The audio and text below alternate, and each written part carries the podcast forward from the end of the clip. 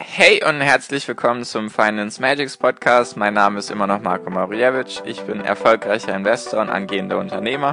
Mehrmals wöchentlich möchte ich dir mit diesem Podcast helfen, das Beste aus deinem Geld und deinem Leben rauszuholen. Lehn dich zurück, spitz die Ohren und los geht's.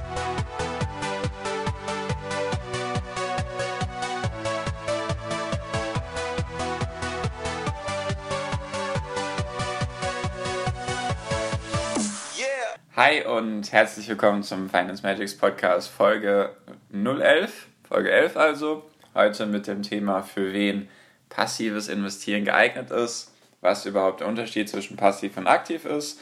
Und damit fange ich jetzt auch einfach schon an. In meinen Augen gibt es so zwei unterschiedliche Arten von Investoren. Es gibt so Stufe 1 und so Stufe 2, würde ich das jetzt mal versuchen zu definieren. Und zwar Stufe 1 sind für mich die passiven Investoren, also hauptsächlich die ETF-Investoren. Und Stufe 2 sind dann für mich die Einzelaktien-Investoren.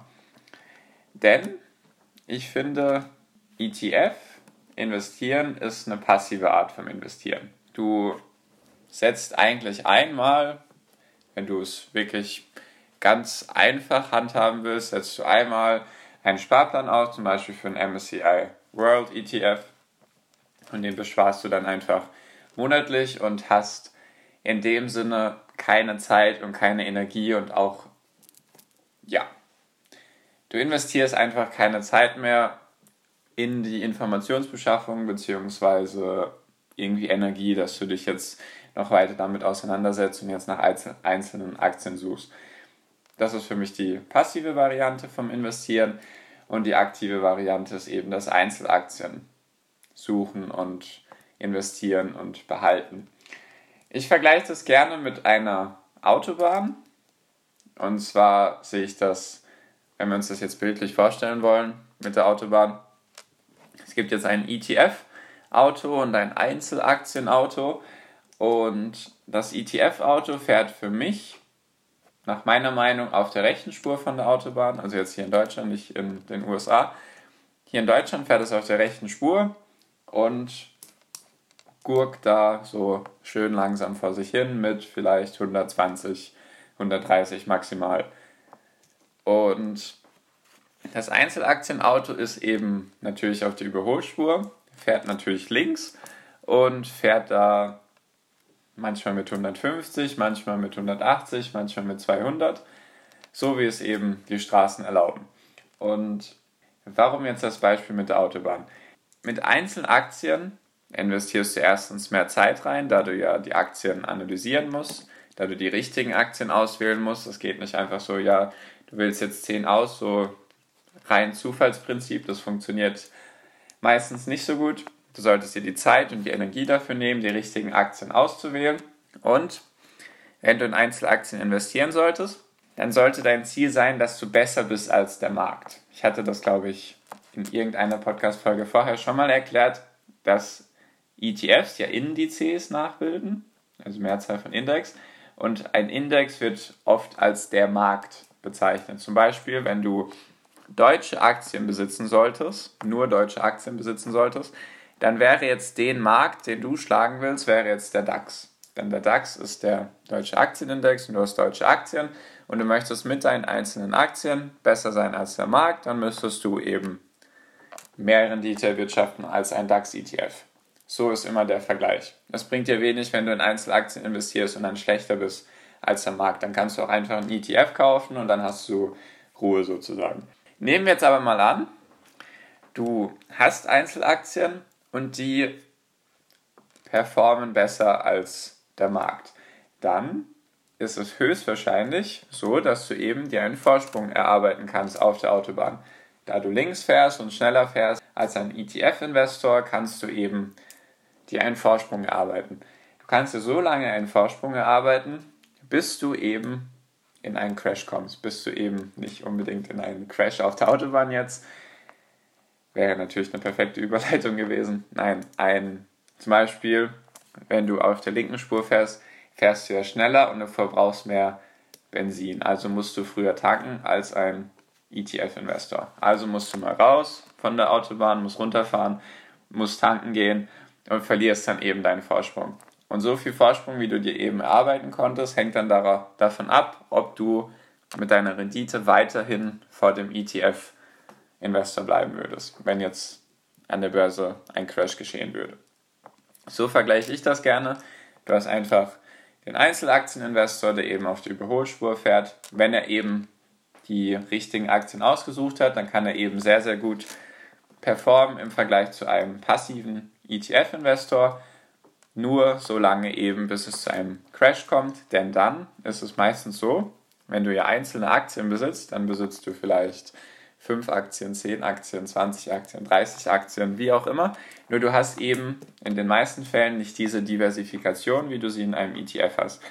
Deswegen sind solche Einzelaktieninvestments bei einem Crash anfälliger. Du könntest zum Beispiel, um es jetzt noch in einem Beispiel zu haben, du könntest jetzt zum Beispiel hauptsächlich in Technologiewerte investieren und der Crash würde jetzt hauptsächlich, der dann kommen würde irgendwann, würde hauptsächlich Technologiewerte betreffen, dann hättest du natürlich die Arschkarte in dem Fall gezogen, denn du hättest sehr viel in Technologiewerte investiert und die würden alle crashen, so wie am Anfang dieses Jahrtausends. Da kam, eben, kam es eben zu einem Crash von den ganzen Technologiewerten. Das könnte natürlich wieder passieren oder wie 2007, 2008 mit den Immobilien, könnte im Moment auch passieren, ist alles möglich. Man weiß es nicht. Irgendwann wird dieser Crash kommen. Die Frage ist nur, was genau wird passieren. Auf jeden Fall hast du dann eben das Risiko als Einzelaktieninvestor, dass du beim Crash mehr verlierst, beziehungsweise mehr Performanceverluste machst als ein ETF-Investor. Wie du sehen kannst, hat beides Vor- und Nachteile. Deswegen ist es einfach für dich wichtig zu wissen, was für ein Typ bist du. Würdest du jetzt sagen, du möchtest jetzt dich voll in dieses Thema reinlesen, reinhören, reinschauen, probieren, dann sind Aktien eventuell was für dich, denn sie brauchen einfach mehr Zeit. Du brauchst einfach mehr Zeit, um einzelne Aktien zu analysieren. Da hängt einfach mehr dahinter. Bei einem ETF hast du relativ wenig zu tun. Da reicht es fast schon, wenn du dir meine Podcast-Folgen bisher angehört hast, dann weißt du schon, worauf du bei ETFs achten musst. Viel mehr musst du bei ETFs meiner Meinung nach gar nicht beachten. Es gibt noch ein paar kleine Möglichkeiten bei ETFs, nur das wird auch nicht sehr viel an deiner Rendite verändern. Genau. Und diesen Schritt kann ich dir eben nicht abnehmen. Ich habe bei vielen beobachtet, das war auch bei mir so, dass sie erst angefangen haben, eben ETFs zu investieren. Bei mir waren es jetzt eben die Fonds. Ich bin jetzt fast denselben Weg gegangen. Ich kannte damals ETFs noch gar nicht, als ich angefangen habe. Die waren dann noch nicht ganz so stark, wie sie heute sind. Viele gehen eben diesen Weg, dass sie erst mit ETFs anfangen, da sie erstmal reinkommen wollen in das Thema. Das sage ich in, meinem, in meinen Kursen und in meinen Coachings auch immer, dass das der erste richtige Schritt ist. Der erste Schritt ist überhaupt, dass du erstmal investierst, dass du was tust. Und für viele ist es eben besser, wenn sie erstmal mit ETFs anfangen, da sie dann eben merken, okay, an der Börse, da geht es hoch und runter. Sie merken halt selber ihre Psyche, wie sie darauf reagieren. Und wenn sie dann sehen, okay, ich komme damit klar mit diesen roten und grünen Zahlen, nenne ich es mal, mit den Verlusten und mit den positiven Tagen, dann fangen viele an mit Einzelaktieninvestments.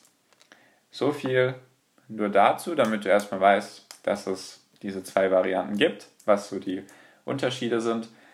Hättest du natürlich auch irgendwie selber darauf können, kommen können. Nur meistens ist es so, man macht sich nie wirklich darüber Gedanken und wenn man es dann wirklich einmal vor Augen geführt bekommt, dann erscheint es einem logisch. Ich möchte dich einfach nur zu einem besseren Investor ausbilden, beziehungsweise überhaupt mal zu einem Investor ausbilden und dann zu einem sehr guten Investor ausbilden. Genau.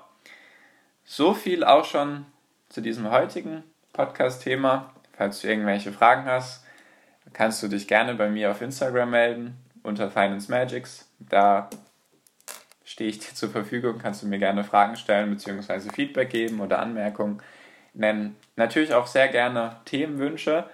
Ich möchte dir natürlich helfen und wenn du bei irgendwelchen Hindernissen gerade Hilfe brauchst, dann schreib mir einfach, dann kann ich da bestimmt speziell in einem Podcast-Thema darauf eingehen. Genau. Was mich sehr, sehr freuen würde, was dir auch Vorteile bringen würde, wäre, wenn du diesen Podcast bewerten könntest, zum Beispiel auf iTunes. Wenn du meinen Podcast abonniert hast, dann erscheint er unten in deiner Mediathek. Wenn du jetzt auf dem Handy in der Podcast-App bist, dann siehst du ganz unten in der Podcast-App steht Mediathek. Wenn du mich abonniert hast, siehst du mich da. Wenn du dann auf mein Bild klickst, dann kommst du eben auf meine Podcast-Seite und wenn du dann runter scrollst unter die Bewertung, dann steht da Bewerten. Wäre sehr cool, wenn du mir da eine positive Bewertung da lassen könntest. Das würde eben dafür sorgen, dass wir mehr Aufmerksamkeit bekommen, es mehr Leute sehen, dadurch mehr Leute von mir lernen können und auch andere Finanzexperten würden eben auf uns aufmerksam werden und ich könnte die dann in unsere Show holen und dadurch könntest du dann auch in diesen Bereichen etwas lernen, zum Beispiel Immobilien oder Online-Marketing oder allgemein Unternehmertum. Genau. Würde mich sehr freuen. Danke dir auf jeden Fall, dass du mir bis hierhin zugehört hast. Ich hoffe, es war alles verständlich. Ich wünsche dir auf jeden Fall einen schönen Tag und viel finanziellen Erfolg. Bis dahin, dein Marco. Ciao.